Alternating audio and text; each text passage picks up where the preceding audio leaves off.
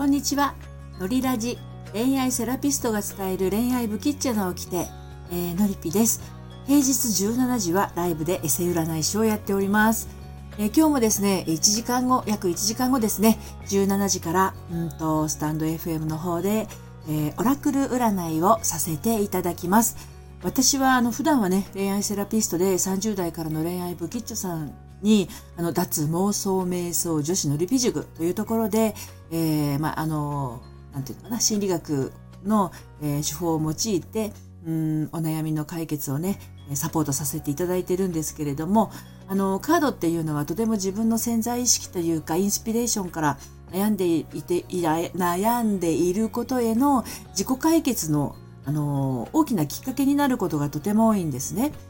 あの実際のセッションの中でもカードを使用したオラクルカードじゃないですけれどカードを使用したセッションというものもやっていますそうすると、えー、頭で考えてぐるぐるになっていることがほどけていってあ本当は私こんなことを思ってたんだとかね本当はこんなことしたかったんだというのが分かったりするんですよですので、まあ、あの、オラクルカードでも、えー、十分ですね、自分の心と仲良くなることは可能です。で、あの、私が占いをするだけではなくってね、この、えっ、ー、と、17時からのですね、時間は、うんと、リスナーさんの、えっ、ー、と、プロフィールもご紹介させていただいてます。ですので、えっ、ー、と、リスナーさんのプロフ紹介も、えっ、と、できる。相互フォローもできる。えー、そしてさらにお悩みも解決ができてしまうっていう、まあ、そういった、あのライブのオラクル占いとなります。